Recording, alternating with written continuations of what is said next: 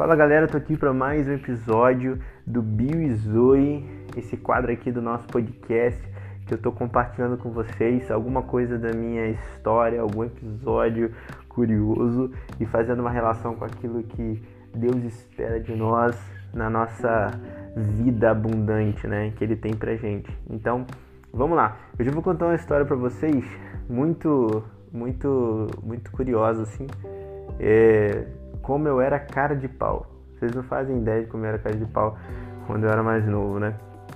Eu me lembro de alguns episódios assim que realmente hoje, se eu tivesse pensado com a cabeça que eu tenho hoje naquela época, eu não faria. Mas eu vou contar pra vocês. Teve um episódio específico que eu fui muito cara de pau.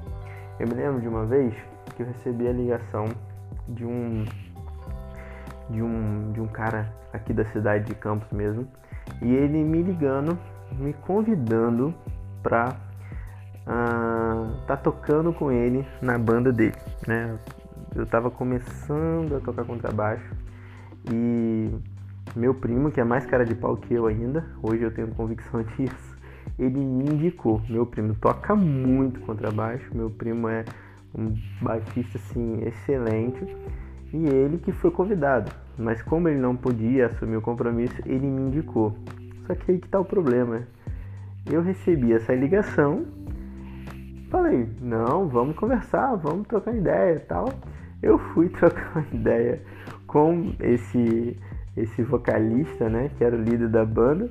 E aí a gente foi trocar uma ideia e ele me contou, tinha um CD gravado, me apresentou lá o CD, me deu um CD de presente para eu tirar as músicas e muito show. Vamos lá, vamos começar, marcou um ensaio, vamos, vamos começar os ensaios. E eu topei. Só que tem dois detalhes muito especiais nessa história toda. O primeiro é que eu nem contrabaixo eu tinha, nem instrumento eu tinha. Eu topei, eu fechei, eu entrei para a banda sem ter o instrumento. E, e assim, gente, eu era muito cru no instrumento, eu era muito, muito, muito, muito cru mesmo, muito, muito iniciante, assim. E uma expectativa enorme, porque naquela época eu tocava na Orquestra Sinfônica de Campos, porém era um instrumento, apesar de ser contrabaixo também, era um instrumento bem diferente, técnica diferente, tudo diferente. Eu tocava com partitura e agora tinha que tocar tudo de cor, enfim um desafio gigantesco e eu na maior cara lavada, maior cara de pau do mundo, eu topei e aceitei. Hoje eu sei que uh, aquela atitude que provavelmente hoje eu não tomaria, ela foi muito pelo impulso da idade, pela vontade de fazer aquilo, de estar tá tocando, de estar tá realmente vivendo aquilo e eu achei que era a oportunidade da vida e eu encarei.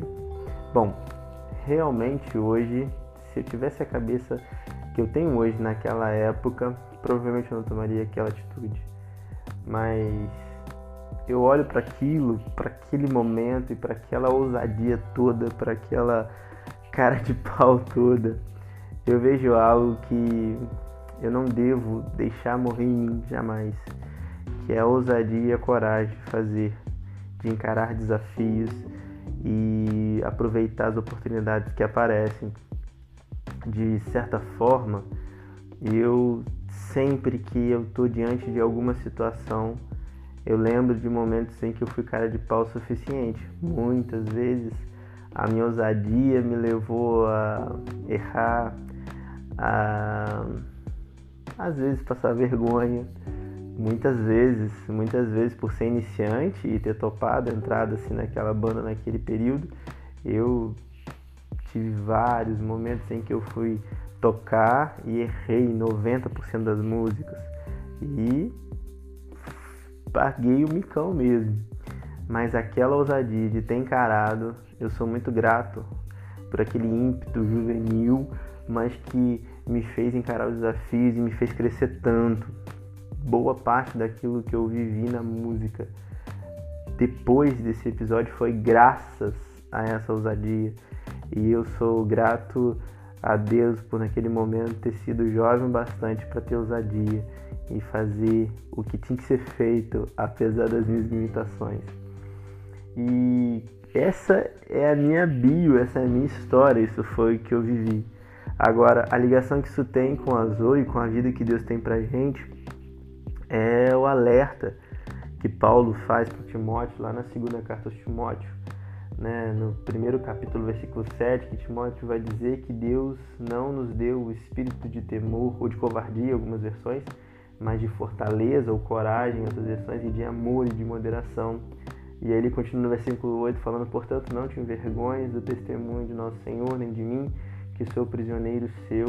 Antes, participa das aflições do Evangelho segundo o poder de Deus. E ele vai aqui falando sobre ter a ousadia, a coragem, né? Para poder testemunhar, falar do Evangelho, né?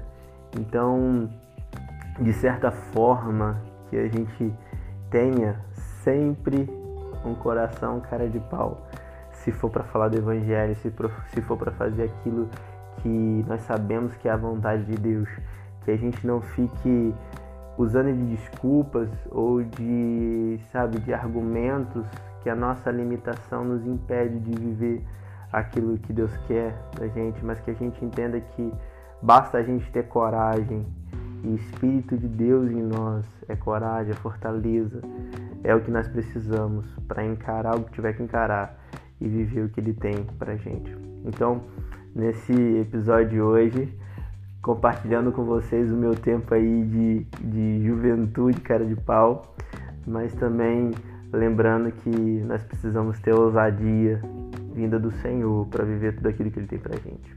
Beleza? Bom, espero que você tenha curtido. Se você curtiu, compartilhe com seus amigos. Me ajuda a alcançar o máximo de pessoas com essas mensagens, essas reflexões. E vamos que vamos, que tem muita coisa vindo por aí. E eu estou muito animado. Até a próxima. Tamo junto. Tchau.